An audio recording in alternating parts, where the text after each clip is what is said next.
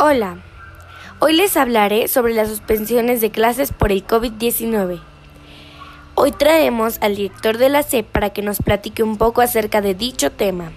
Many of the students don't pay attention in classes online because they have many distractors on house.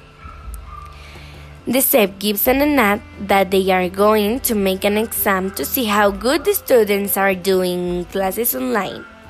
59 of the students in Mexico are using platforms to continue their studies y otros no tienen los recursos necesarios para poder continuar.